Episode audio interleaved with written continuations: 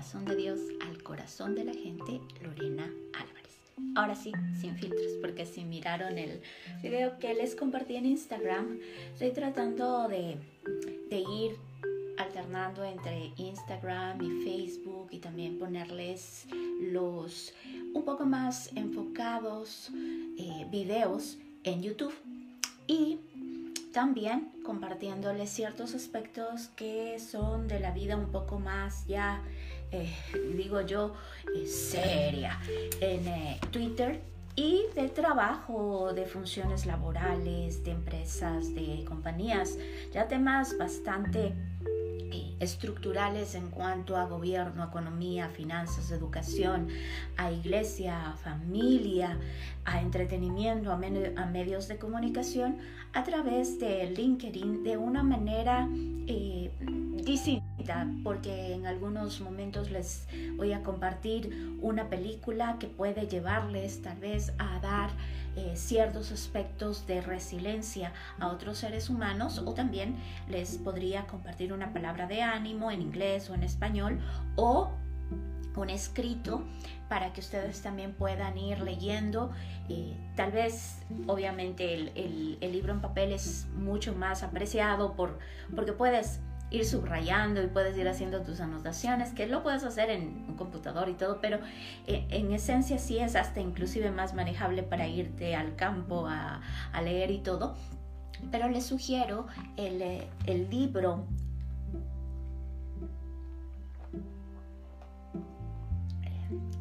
Iglesia en todo lugar, que es escrito por Edgardo Silvoso.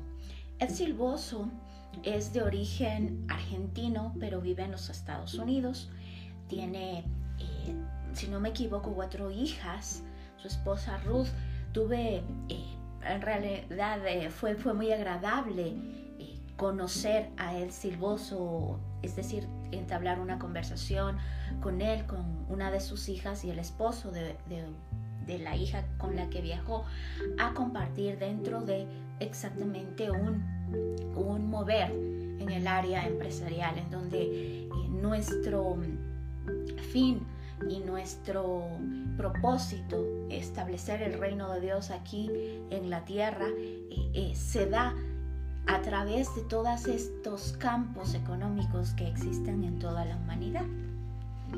Y hoy les había puesto como título el libro de Mateo, el capítulo 15. Y estaba yo como leyendo este capítulo, leí, di la vuelta, volví a leer, volví a reflexionar y lo tenía dándome las vueltas en mi cabeza mientras realizaba otras actividades porque puedes ir mirando cómo la palabra de Dios se aplica a todo este cúmulo de actividades alrededor del mundo. Porque en realidad nosotros podemos decir, es que me aburre leer la palabra de Dios y entonces es porque en realidad no, no le estás pidiendo al Espíritu Santo que abra tu corazón mientras lees. Dos, no estás poniendo tu, tu corazón, tu alma para que la palabra de Dios sea viva y eficaz en tu corazón. El día de ayer era muy clara una palabra que nos decía, ¿cómo lees tú la Biblia? ¿De acuerdo a tu criterio, con tu perspectiva? ¿O permites que esa lectura cambie tu corazón, porque ese es el propósito, esta es la palabra de Dios. Jesucristo ha hecho vida. Entonces, eh, nosotros decidimos eh, qué hacemos con esta palabra. ¿La leemos como un libro intelectual o permitimos que sea vida y viva y eficaz en nuestra vida?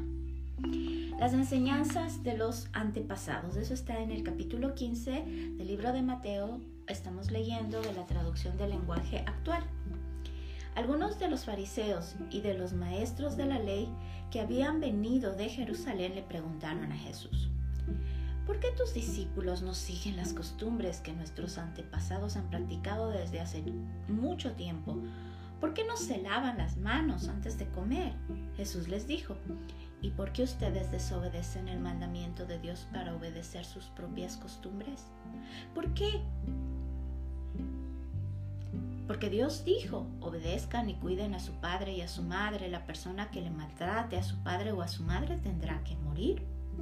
Pero ustedes dicen que uno no desobedece a Dios si dice a sus padres, no puedo ayudarlos porque prometí darle a Dios todo lo que tengo, incluyendo mi dinero. Ustedes no hacen caso de los mandamientos de Dios con tal de seguir sus propias costumbres. Son unos, son unos hipócritas. Dios tenía razón cuando dijo por medio del profeta Isaías, este pueblo dice que me obedece, pero en verdad nunca piensa en mí. De nada sirve que ustedes me alaben, pues inventan reglas y luego las enseñan diciendo que yo las ordené. Y de taquito, Jesucristo en esta palabra les está diciendo que Él es Dios. Porque habla de lo que Dios ha estipulado, lo que nuestro Padre Celestial ha mencionado, ha dicho. Miren lo que dice. Se acercaron, esta es la traducción Dios habla hoy. Se acercaron a Jesús algunos fariseos y maestros de la ley que habían llegado a Jerusalén y le preguntaron, ¿por qué tus discípulos desobedecen la tradición de nuestros antepasados? ¿Por qué no cumplen con la ceremonia de lavarse las manos antes de comer? Esto es una tradición judía. Jesús les preguntó, ¿y por qué también ustedes desobedecen el mandato de Dios para seguir sus propias tradiciones? En comunicación y en... Em, cuando uno aprende a comunicar ciertos aspectos de distintas maneras, uno de los puntos principales es darse cuenta que cuando un ser humano no quiere en cierto punto responder lo que le preguntan o confrontar o decirles, responde con otra pregunta. Y es como que se les se, les mueve el piso, ¿verdad? Y esto es lo que hace Jesús. Miren lo que hace Jesús. Ellos le preguntan algo y Jesús les pregunta algo. Y les pregunta algo muy certero de acuerdo a la ley escrita. Dice, ¿y por qué también ustedes desobedecen el mandato de Dios? Para seguir sus propias tradiciones. Es decir, ellos le estaban preguntando algo y él les responde, ¿por qué ustedes hacen lo mismo? ¿Por qué? Porque Dios dijo, honra a tu padre y a tu madre, y el que maldiga a su madre o el que maldiga a su padre será condenado a muerte. Pero ustedes afirman que un hombre puede decirle a su padre o a su madre, no puedo ayudarte porque todo lo que tengo lo he ofrecido a Dios, que cualquiera que diga esto ya no está obligado a ayudar a su padre o a su madre, es decir, por poco y demen para eh, hacer esto, pero no se preocupen si papá mamá tienen algo que comer. Así pues, ustedes han anulado el mandato de Dios para seguir sus propias tradiciones. Hipócritas. Jesucristo en varias ocasiones les dice a los fariseos y a los saduceos hipócritas. Y yo digo, me imagino la cara de estos señores viendo a Jesús, un jovencito. Jesús tenía 33 años. Y estos sacerdotes estaban como en la leva de los 60, 70, 80, 90 años. No puedo ayudarte, dice que, que, dicen estos muchachos, ¿no es cierto? No puedo ayudarte porque le he ofrecido a Dios y que cualquiera que diga esto ya no está obligado a ayudar a su padre o a su madre. Así pues, ustedes han anulado el mandato de Dios. Entonces les, les confronta con, con lo que ellos han hecho. Ustedes han anulado el mandato de Dios para seguir sus propias tradiciones. Hipócritas.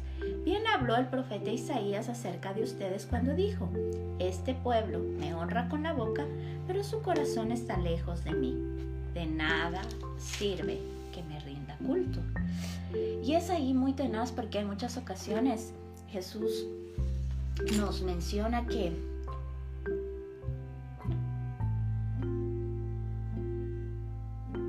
nosotros evozamos palabras de oración o inclusive versículos bíblicos, pero nuestro corazón no ha, la, tecnología o la técnica o la, la Biblia se ha quedado aquí, como cuando se queda en el celular, pero no ha llegado al corazón.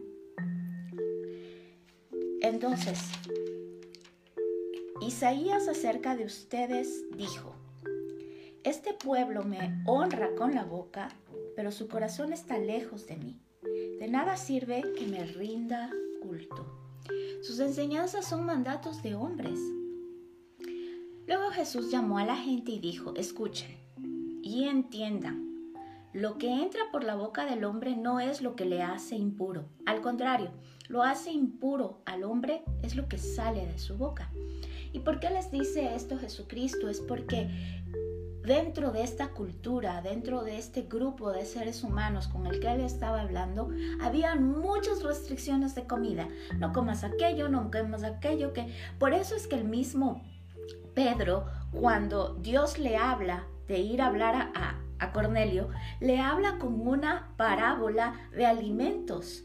Porque Pedro le dice, no, esto es cosa impura, animales impuros. Y entonces Dios le dice, no llames impuro a lo que yo llamo puro porque tenían muchos paradigmas, muchos conceptos, como obviamente eh, si comes saludable, fruta, ensaladas, sabes que eso le hace una buena nutrición a tu cuerpo, pero es muy distinto cuando comienzan a decirte que no debes comer la papita porque la papita no sé qué, no debes comer aquello. Entonces es en ese instante cuando tú te das cuenta que estás poniendo restricciones terrenales como que fuesen restricciones de nuestro Padre Celestial.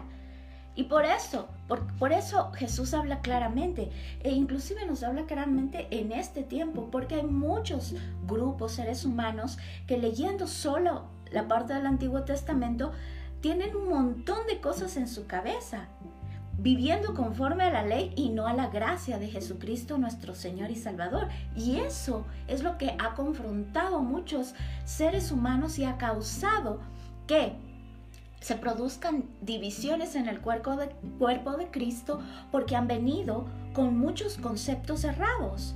Y entonces cuando nosotros vamos a la Biblia, leemos la Biblia y les transmitimos la Biblia, se produce un choque porque estos seres humanos quieren seguir manipulando a la gente con palabras que ellos han puesto y tradiciones que ellos han colocado. En algunos casos por rédito humano, por como, como se suele decir, por money, money, money. En otros muchos casos tal vez porque ellos mismos se encuentran sumergidos en esa oscuridad y todavía no han llegado a captar cuán ancho, grande, profundo es el amor de Dios y la misericordia, la gracia y el perdón de Jesucristo, nuestro Señor y Salvador, que nos da libertad. Libertad. Por eso es que Jesús es tan estratégico en estas palabras. Luego Jesús llamó a la gente y les dijo, Jesucristo, no es Lorena Álvarez, no es el pastor, no es el erudito teológico, es Jesucristo en su palabra que llama a la gente y le dice, escuchen y entiendan, lo que entra por la boca del hombre no es lo que le hace impuro. Al contrario, lo que hace impuro al hombre es lo que sale de su boca. Entonces los discípulos se acercaron a Jesús y le preguntaron, ¿sabes que los fariseos se ofendieron al oír lo que dijiste? Él les contestó, cualquier planta que mi Padre Celestial no haya plantado será arrancada de raíz, déjenlos, pues son ciegos que guían a otros ciegos. Y si un ciego guía a otro ciego, los dos caerán en algún hoyo. Y es, en cierto punto nos está transmitiendo a nosotros, porque podríamos identificarnos con los discípulos, ¿no? Porque es como,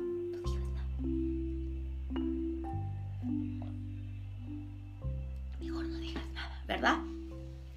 Y Jesús les contestó, cualquier planta que mi Padre Celestial no haya plantado será arrancada de raíz. Déjenlos, pues son ciegos que guían a otros ciegos y si un ciego guía a otro, los dos caerán en algún hoyo. Pedro entonces le dijo a Jesús, explícanos lo que dijiste. Jesús respondió, tampoco lo comprenden ustedes. ¿Ven cómo identificarse un poco en las situaciones que se dan? Es, es bastante estratégico para nuestra vida, porque nosotros nos podemos incluir en un momento tal vez en el grupo de los fariseos y saduceos, enseguecidos por un montón de tradiciones, enseguecidos por un montón de paradigmas, enseguecidos por un montón de condiciones de la ley que queremos nosotros cumplir para obtener el amor del Padre Celestial cuando Él nosotros le amamos a Dios porque Él nos amó primero. O nos podemos mezclar entre estos discípulos que dicen, no digas nada porque se van a ofender. O como Pedro que dice, tampoco, Jesús le responde, tampoco lo comprenden ustedes. No entienden que todo lo que entra por la boca va al vientre, al estómago, ¿verdad? Va al vientre para después salir del cuerpo pero lo que sale de la boca viene del interior del hombre y eso es lo que le hace impuro. Y esto, miren, les voy a hacer este, esta parte paralela, maravillosa, hermosa, en cuanto a algo bueno, algo maravilloso que puede salir de nuestra boca, porque hay ríos de agua en nuestro interior, o como dice Jesús, impurezas del corazón. En el libro de Lucas, en el capítulo 1, cuando María va a visitar a Isabel, dice que por aquellos días María se fue de prisa a un pueblo de la región montañosa de Judea y entró en la casa de Zacarías y saludó a, Isabel. Cuando Isabel oyó el saludo de María, la criatura se le movió en el vientre. Miren, esto es un tema maravilloso también para compartirlo en el caso de esa, mi embrión vieron tus ojos, Salmo 139. La criatura se movió en el vientre y ella quedó llena del Espíritu Santo. Pero no fue que María impuso las manos sobre Isabel, Elizabeth, no fue que le dijo, se llena del Espíritu Santo. Miren lo que dice, cuando Isabel oyó. A ver, vamos. Por aquellos días María se fue a prisa a un pueblo de la región montañosa de Judea y entró en la casa de Zacarías y saludó a Isabel. Cuando saludó a Isabel, buen día, buenos días, Jesucristo te bendiga. Dice, y entró en la casa de Zacarías y saludó a Isabel. Cuando Isabel oyó el saludo de María, la criatura se movió en el vientre y ella quedó llena del Espíritu Santo. Entonces, con voz muy fuerte dijo, Dios te ha bendecido más que a todas las mujeres y ha bendecido a tu Hijo. ¿Quién soy yo para que venga a visitarme la madre de mi Señor? Pues tan pronto oí tu saludo, mi Hijo se movió de alegría en mi vientre. Dichosa tú por haber creído que han de cumplirse las cosas que el Señor te ha dicho. Miren lo que dice Jesús. 33 años después, algo hermoso sale del corazón de María, de las palabras de María, de lo que dice María, para que Isabel sea llena del Espíritu de Dios. Elizabeth es llena del Espíritu de Dios. Y Jesús confronta a sus discípulos, a los fariseos, a la gente que estaba ahí escuchándole, y les dice, ¿no entienden que todo lo que entra a la boca va al vientre para después salir del cuerpo? Pero lo que sale de la boca viene del interior del hombre y eso es lo que le hace impuro. Porque del interior del hombre salen los malos pensamientos, los asesinatos, el adulterio, la inmoralidad sexual, los robos, las mentiras y los insultos. Pongamos todo esto en un paquetito, ¿no? Porque en muchas ocasiones nosotros podemos decir, ah, no, solo insulto, solo miento, solo robo, y, no vemos que está en todo un paquetito los malos pensamientos, los asesinatos, el adulterio, la inmoralidad sexual, los robos, las mentiras, los insultos. Estas son las que hacen impuro al ser humano, pero el comer sin cumplir con la ceremonia de lavarse las manos no la hace impuro. Claro, en este tiempo el lavado de manos es, es mucho más allá de, de un rito religioso, de una ceremonia es una instrucción que nos ayuda a protegernos de no contagiarnos con la epidemia o la peste que está rodeando a nuestro país. Una extranjera que creyó en Jesús. Jesús se dirigió de allí a la región de Tiro y Sidón y una mujer cananea que vivía en aquella tierra se le acercó gritando, Señor, hijo de David, ten compasión de mí. Mi hija tiene un demonio. Ahora, si esta mujer cananea va hacia Jesús para pedirle que vaya donde su hija para que sea liberada, en, términos, esa palabra es muy fuerte para algunos, pero la llaman para que le exorcice, para que, por favor, ayúdame a exorcizar a esta chica, ¿no? Pero eh, miren, yo creo que esa compasión que le pide la madre a Jesús es la compasión que debemos tener nosotros. De no señalar con el dedo, porque es, está rodeando el mundo muchas cosas. Y Dios mismo nos está diciendo que todo como que está en el mismo paquete los malos pensamientos como los insultos y como la inmoralidad sexual. En muchas ocasiones nosotros señalamos con el dedo a aquella madre que va a clamar a Jesús para que traiga liberación a su hija, pero seguimos teniendo malos pensamientos, seguimos insultando, seguimos agrediendo, seguimos mintiendo. Jesús se dirigió, no le contestó nada, entonces sus discípulos se acercaron a él y le rogaron, dile a esa mujer que se vaya, porque viene gritando detrás de nosotros. Estos discípulos son chistosísimos. Verán, es bonito sumergirnos dentro de la palabra de Dios. ¿Por qué? Porque en, hace un ratito dice, ¿sabes que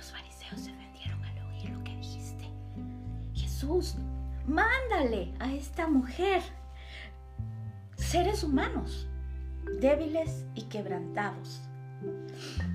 Jesús dijo, Dios me ha enviado solamente a las ovejas perdidas del pueblo de Israel. Eso es lo que le dice Jesús a esta mujer. Pero la mujer fue a arrodillarse delante de él, diciendo, Señor, ayúdame. ¿Se imaginan una madre clamando por su hija, su hijo, su familia, su país, diciendo, por Dios, Jesús, yo sé que tú has escogido a tu pueblo donde naciste, pero aquí en Ecuador necesitamos ayuda. Señor, ayúdame. Jesús le contestó, no está bien quitarles el pan a los hijos y dárselo a los perros. Miren lo que le dice Jesús en cierto punto podríamos decir, Dios mío, madre, eh, eh, deja de hablar con este Jesús porque qué ofensivo. Ella le dijo, sí, Señor, pero hasta los perros comen las migajas que caen de la mesa de sus amos.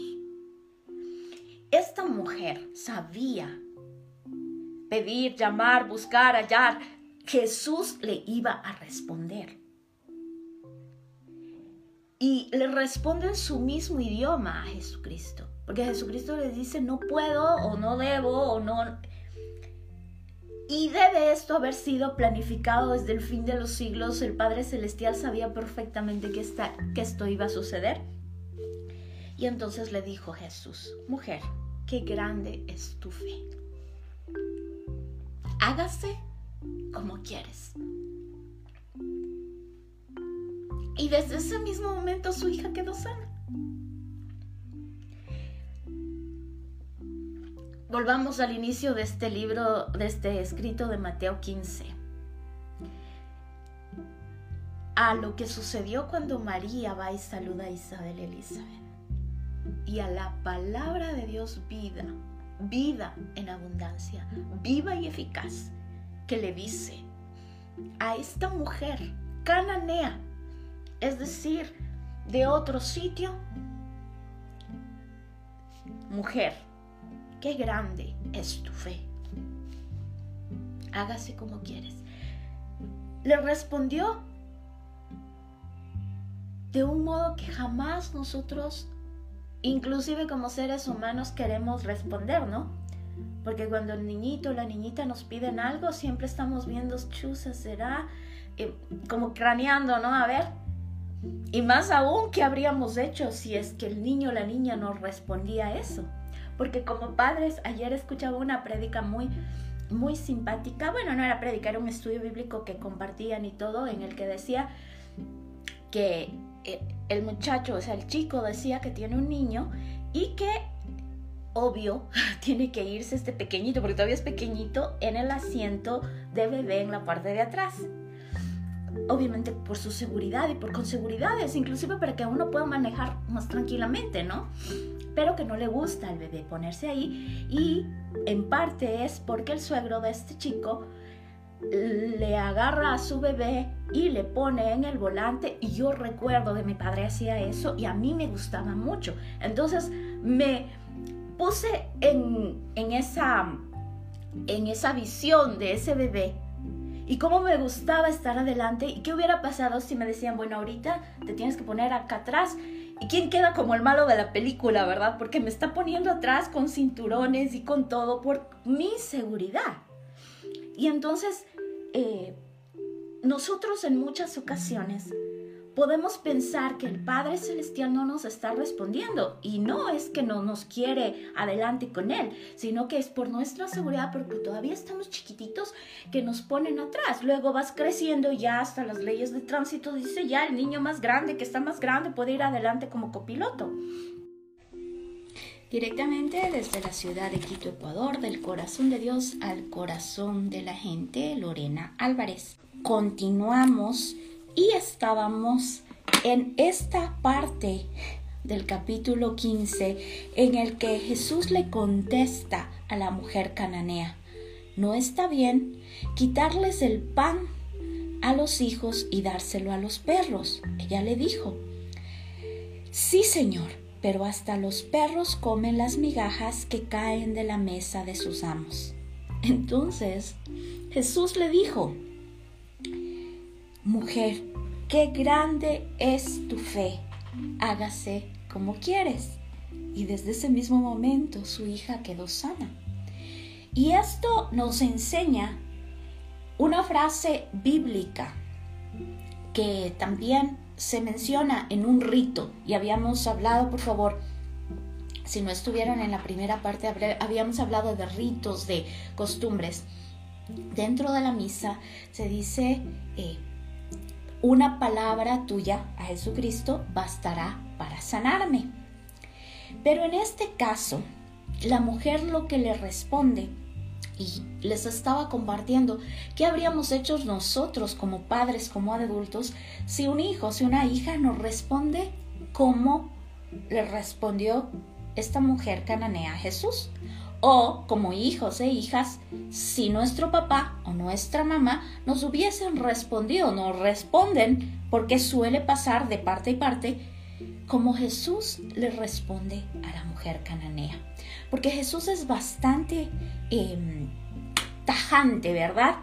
Él sabía su misión, él sabía las instrucciones y por eso le dice, no está bien quitarles el pan a los hijos y dársela a los perros. Le trata a la mujer cananea, le compara como un perrito, como, un animalito. Y bueno, en, nuestro, en nuestra época, gracias a Dios, eh, es como regresar al tiempo del Edén que, que, tratamos bien a los animales, ¿verdad? Pero quizá en ese tiempo no sé cómo les habrán tratado a los animalitos. En muchas eh, familias todavía tienen conceptos muy errados y, y maltratan a los animales y a sus hijos y todo, ¿no? Pero yendo a las palabras que Jesús le dice a la mujer, las palabras como las que le responde a la mujer cananea, y luego esa afirmación de Jesucristo hacia la mujer que le dice, mujer, qué grande es tu fe. Hágase como quieres. Es como que Jesús le responde algo, como mencionaba hace un momento, esto ya debe haber sido como estaba en el script, estaba ya estructurado en las palabras que Jesús iba a decir, hágase la voluntad del Padre Celestial, pero en ese momento le dice que se haga como acabas de pedir, has pedido, has eh, intercedido por tu hija.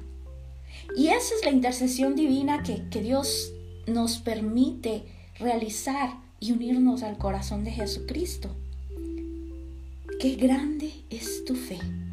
Hágase como quieres. Hágase como quieres. la voluntad de Dios en la tierra como ya está en el cielo. Dios ya respondió. Lo pediste, Dios lo ha cumplido. Y esas palabras se afirman tan bien en nuestro corazón. Y luego, desde ese mismo momento, la hija de esta mujer quedó sana. Jesús sana muchos enfermos. Jesús salió de allí y llegó a la orilla del lago de Galilea. Luego subió a un cerro y se sentó. Mucha gente se reunió donde él estaba. Llevaba cojos, llevaban ellos cojos, ciegos, mancos, mudos y otros muchos enfermos que pusieron a los pies de Jesús. Y los sanó.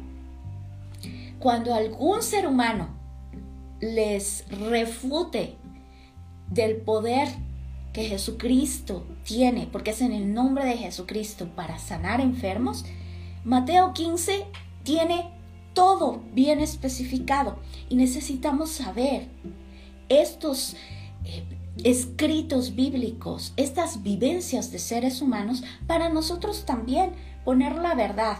¿Cómo vamos a conocer la verdad? Para que nos haga libres si no leemos la palabra. Y tenemos que tener ese conocimiento arraigado y cimentado en nuestro corazón, porque es la verdad de Jesucristo la que quita toda esa oscuridad que ha estado mezclada en ancestros, en culturas de indígenas. Por eso es que debemos llevar el poder de la sangre de Cristo, del Cordero de Dios inmolado en la cruz del Calvario, el poder de las llagas de Jesucristo por las cuales somos sanos, sin intereses propios, sin pagos monetarios, sino por el nombre de Cristo Jesús y para el honor y la gloria de Jesucristo. Jesús salió de allí y llegó a la colina, a la orilla del lago de Galilea, y luego subió a un cerro y se sentó.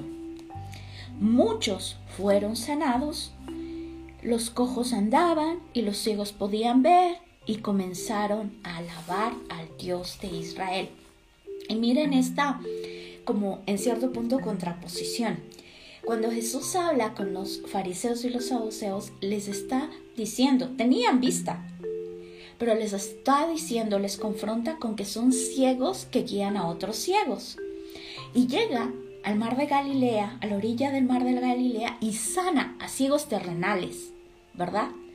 Si terrenalmente hablando Dios Jesucristo, por el poder de su palabra, sana a ciegos físicamente, no va a poder sanar a ciegos que han estado sumergidos en una oscuridad de preceptos, de costumbres? No podrá responder a la oración nuestra como esta mujer cananea y decirle, Jesús, hijo de David, ten compasión de nosotros y sana la ceguera espiritual del pueblo de Cristo. Y en este momento Jesús mismo nos dice, grande es tu fe y va abriendo esos ojos del entendimiento, los oídos del entendimiento, para que la palabra de Dios sea realmente viva y atravese hasta lo más profundo de nuestro interior y nos dé luz en el interior de nosotros, para que podamos ser luz y demos vida a las demás personas. Jesús da de comer a cuatro mil hombres. Miren cómo va dando palabra de vida, palabra de certeza, confrontación, pureza, purificación, porque todo esto nos lleva a nosotros pensar qué estamos pensando, qué estamos diciendo, qué estamos, qué está saliendo de nuestro corazón. Queremos ese saludo de María que salga de nuestro corazón, aliento de vida, ríos de agua viva, dando ánimo a las demás personas, levantando muertos que han estado acumulando en su vida un montón de cosas que no les permite salir de su entorno? O, lamentablemente, podríamos identificarnos con otros de los seres humanos aquí, en esta palabra que es viva y eficaz. Y Jesús da de comer a cuatro mil hombres. A Jesús, Jesús llamó a sus discípulos y les dijo, siento compasión de esta gente, porque ya hace tres días que están aquí conmigo y no tienen nada de comer. Y no quiero mandarlos sin comer a sus casas, porque pueden desmayarse por el camino. Jesús reconoce su necesidad física.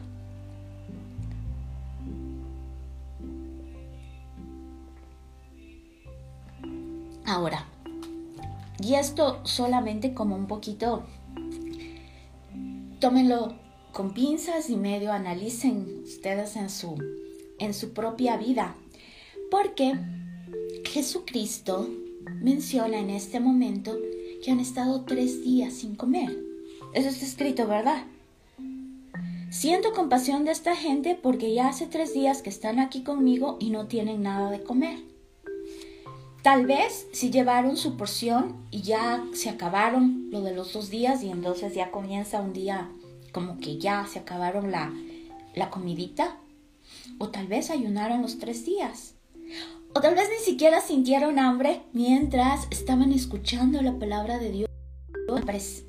O tal vez ni siquiera tuvieron hambre porque al escuchar la palabra de Dios, al estar frente a frente con Jesucristo, estaban, yo me imagino como cuando nosotros estamos orando y alabando o cuando sentimos la presencia de nuestro Padre Celestial, que el Espíritu de Dios nos está instruyendo, nos está hablando, nos está eh, diciendo esto, aquello, como ahora en este mismo instante.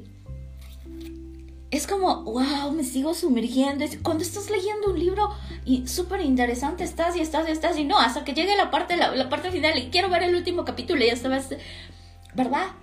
Imagínate más aún cuando estás escuchando a Jesús.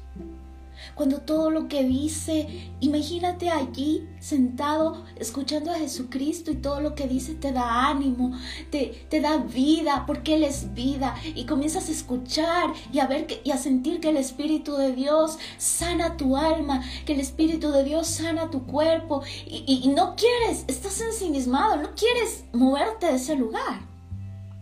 Y Jesús conoce y reconoce una necesidad terrenal, tal vez como la que estamos viviendo en el mundo entero, la humanidad, una necesidad económica, y se percata de eso y busca una solución, una solución física.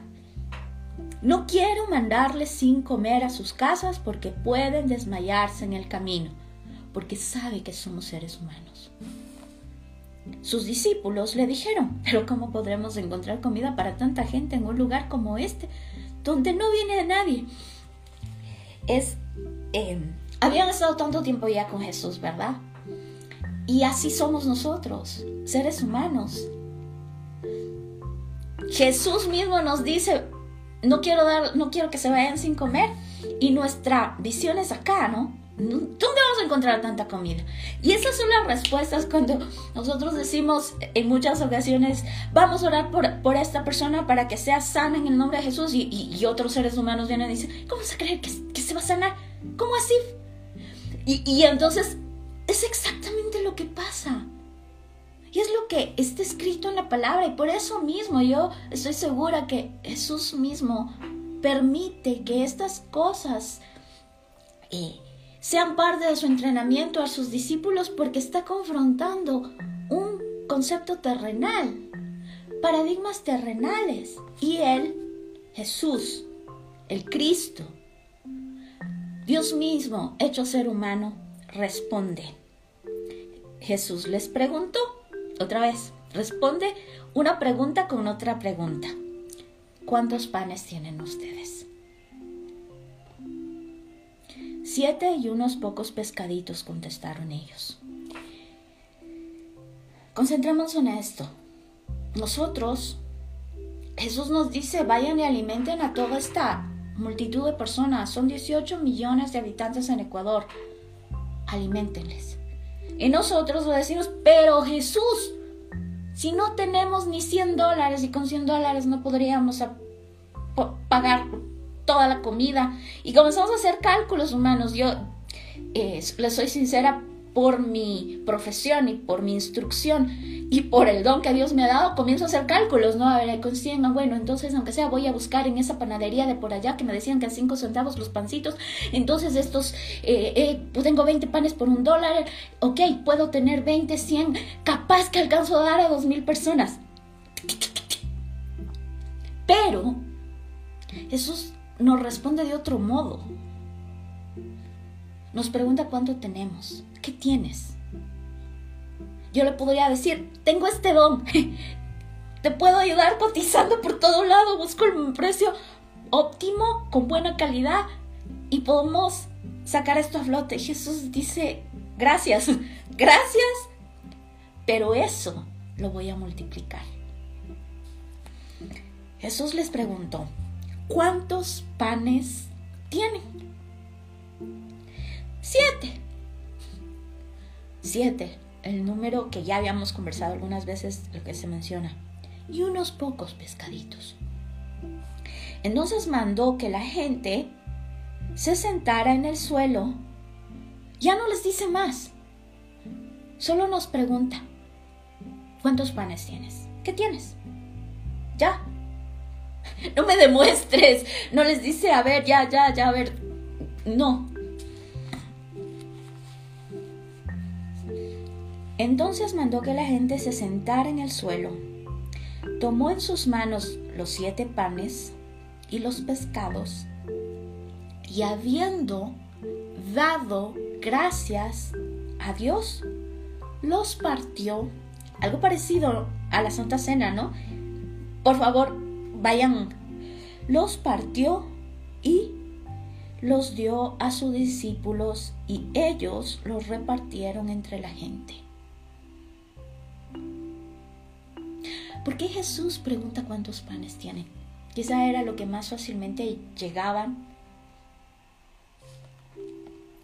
Todos comieron hasta quedar satisfechos y aún llenaron siete canastas con los pedazos sobrantes. Los que comieron eran cuatro mil hombres, sin contar las mujeres y los niños. Porque en ese tiempo esa era la manera de, cuantificar había muchos preceptos en contra de niños y de mujeres. Por eso es que Jesús mismo les confronta a sus discípulos, hombres. Dejen que los niños vengan a mí porque de ellos es el reino de los cielos. Después Jesús despidió a la gente, subió a la barca y se fue a la región de Magadán. Algo que nos queda un poco y que en el momento en el que leía me pareció tan maravilloso porque la forma en la que lo traducen, en este, estaba leyendo Dios habla hoy, es como dentro de mm, la Eucaristía, cuando van a compartir el pan y el vino, la, la hostia y el vino, se menciona esta palabra. Jesús partió y lo dio a, sus discípulos diciendo. Y también mencionamos esto cuando tomamos la Santa Cena, porque la Santa Cena es, es la Eucaristía.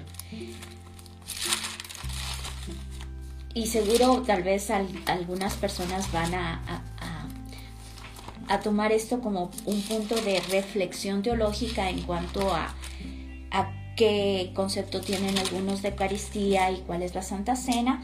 Y qué bueno, vamos aprendiendo, porque en el momento en el que conversamos es muy agradable oír la perspectiva o la introspección de un sacerdote cuando te explica cuál es el concepto que ellos aprendieron en la, en, eh, la Eucaristía y todo, todo su, su estructura. Y también nosotros compartimos cómo compartían el pan, cómo Jesús compartió la Santa Cena con la gente, como en este momento, ¿no?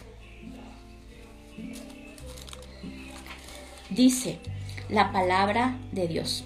Alimentación de los cuatro mil. Y esto también está en Marcos, en el capítulo 8, del 1 al 10. Y estoy leyendo en este momento de la traducción Reina Valera de 60.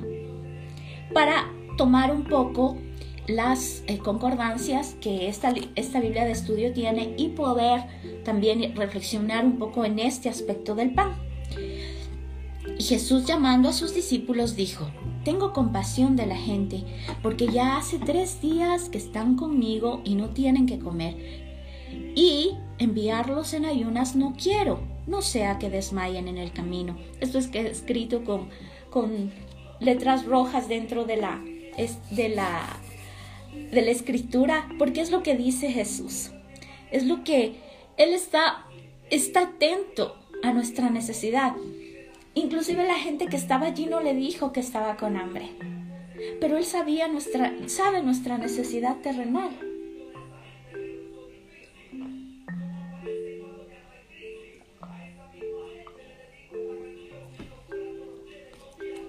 Ahora sí, entonces sus discípulos le dijeron, ¿de dónde tenemos nosotros tantos panes en el desierto para saciar a una multitud tan grande? Esa esta traducción viene de otro modo, ¿no? ¿De dónde quieres que saquemos tanta, tanto dinero, tantas cosas para dar de comer? Y Jesús les dijo, le responde con otra pregunta.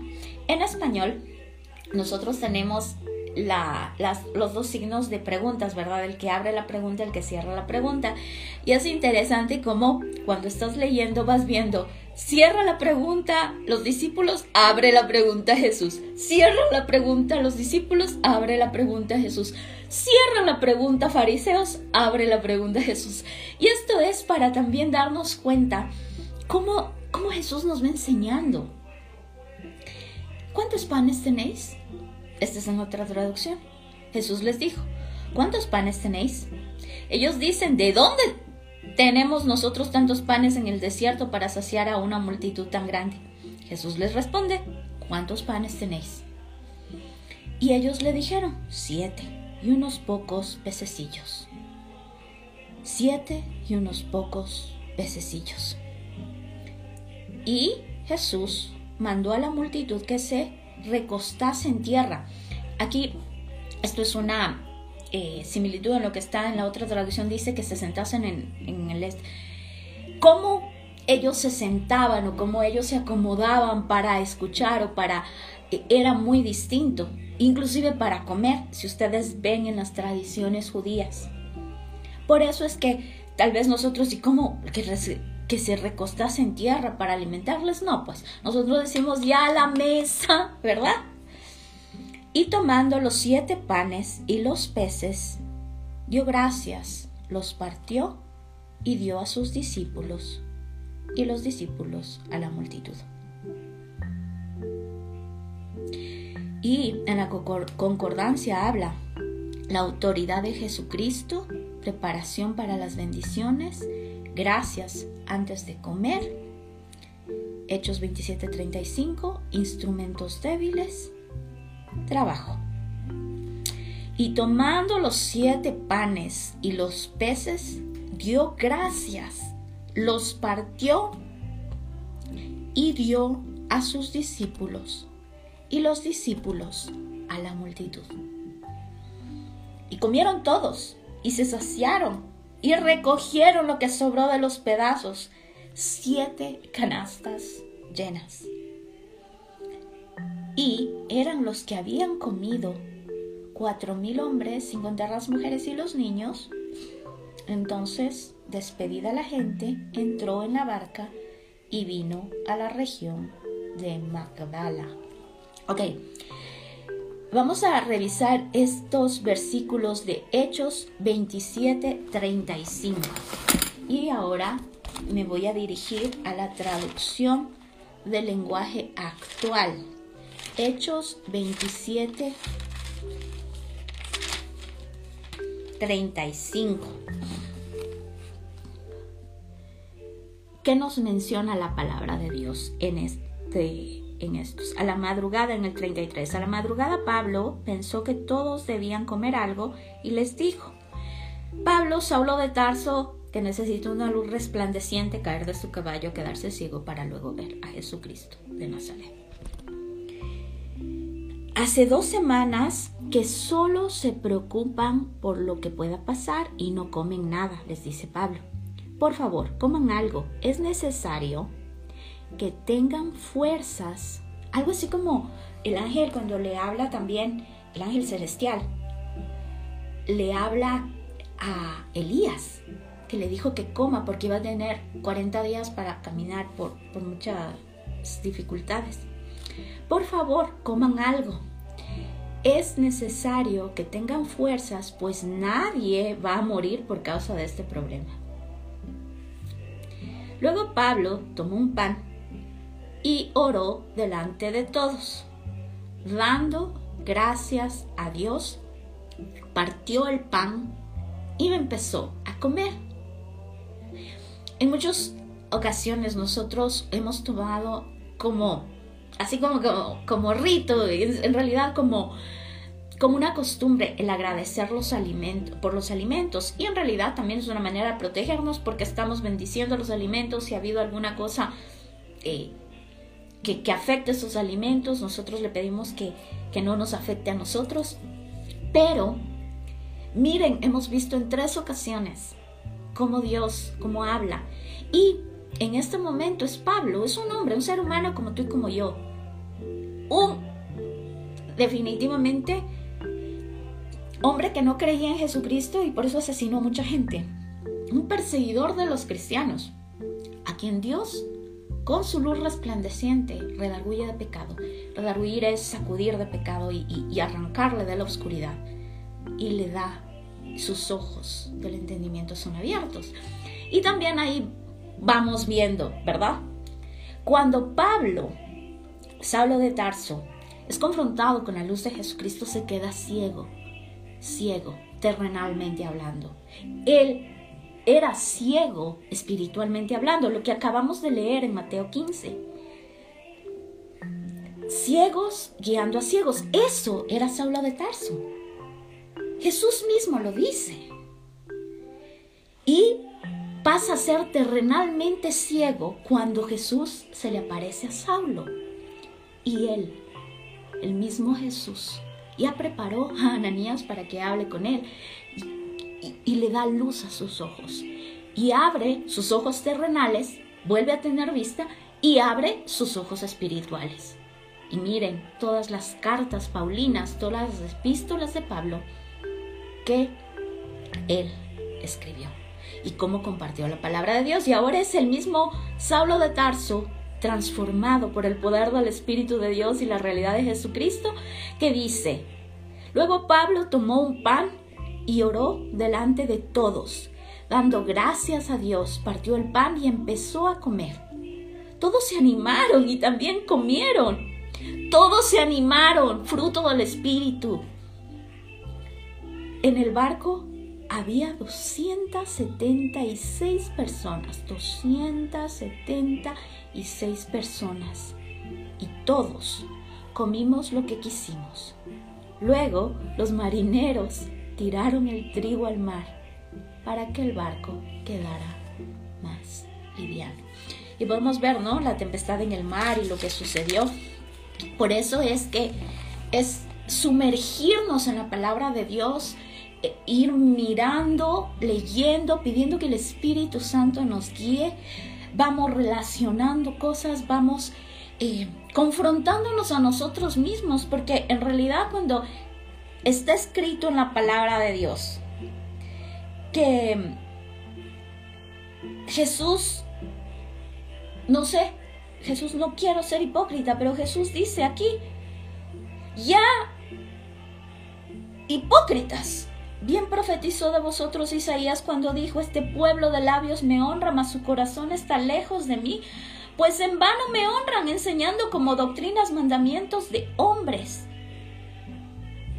Y llamando así a la multitud les dijo, oíd y entended, no lo que entra en la boca contamina al hombre, mas lo que sale de la boca, esto contamina al hombre.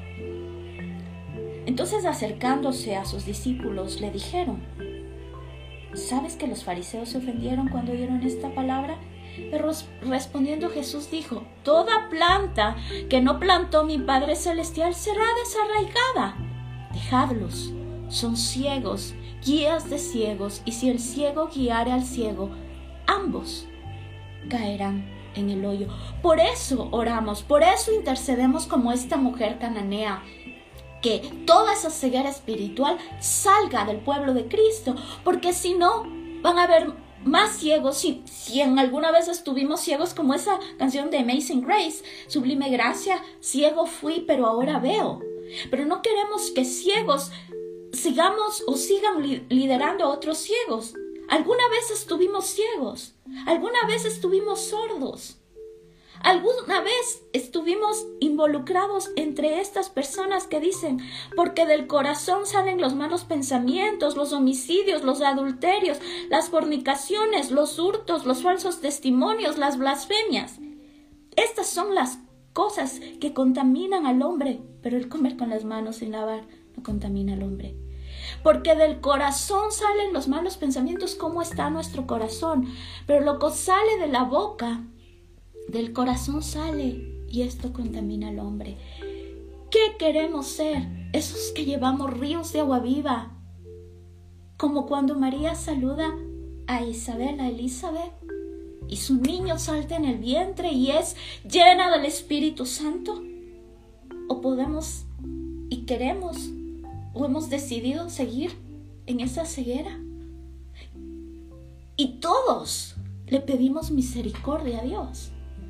Por eso oramos, por eso pedimos, por eso vamos a Jesús y le decimos, hasta los perritos comen las migas que caen de la mesa de los hijos y las hijas. Y él le dice a esta mujer, grande es tu fe. Y hoy tú y yo somos hija e hijo de Dios. Estamos sentados a la mesa del Rey de Reyes, sentados en lugares celestiales. Él escucha nuestra oración. Jesucristo, nuestro Señor y Salvador, intercede por nosotros. Si le dice a esta mujer cananea y le responde, ¿cómo no va a responder nuestra petición? Y hoy esa es nuestra petición, que arranque de raíz esa ceguera terrenal, física, espiritual de todo el cuerpo de Cristo, incluyéndonos. Porque hay lugares oscuros a nuestro alrededor que siguen queriendo robar, dañar, matar, destruir. Inclusive no quieren que, que durmamos tranquilamente. Entonces es ahí cuando nuestra intercesión va, Jesús, Hijo de David, ten misericordia, ten compasión de nosotros. Porque yo ya soy una mujer adulta ¿Qué está pasando? ¿Cómo están atacando a niños, a niños en el vientre de su madre, a jovencitos, a adolescentes, a ancianos, a personas que no están captando lo que está sucediendo? Ten misericordia, Jesús, y protege a tu pueblo. Ten misericordia, Jesucristo. Escucha nuestra oración, hija e hijo de Dios. Pedimos hoy que protejas nuestra vida que nos protejas bajo la sombra de las alas del Altísimo Dios, que un vallado celestial pelee a nuestro alrededor y que nosotros ni siquiera nos demos cuenta de que ya hecho está y ha sido purificado el ambiente espiritual y esa ceguera es arrancada de raíz como escamas de los ojos, como esas escamas que salieron de los ojos de Saulo cuando volvió a ver terrenal y espiritualmente. Hoy pedimos por esos Saulos de Tarso. Hoy pedimos por esas hijas e hijos de esta mujer cananea. Hoy pedimos por aquellos cojos, ciegos, tuertos, por aquellas personas muertas en vida. Y le clamamos, Jesús, Hijo de David, hija e hijo de Dios, sabemos que respondes. Incrementa nuestra fe. Hoy clamamos, hoy pedimos, hoy agradecemos. Damos gracias a Dios por el pan diario, por el pan diario, tu palabra que es viva y eficaz, y por el pan diario que nos das. Gracias porque alimentas nuestra nuestro espíritu, nuestra alma y nuestro cuerpo. Y vemos esa multiplicación de panes, siete panes y algunos panecillos. En el nombre de Jesucristo oramos. Amén.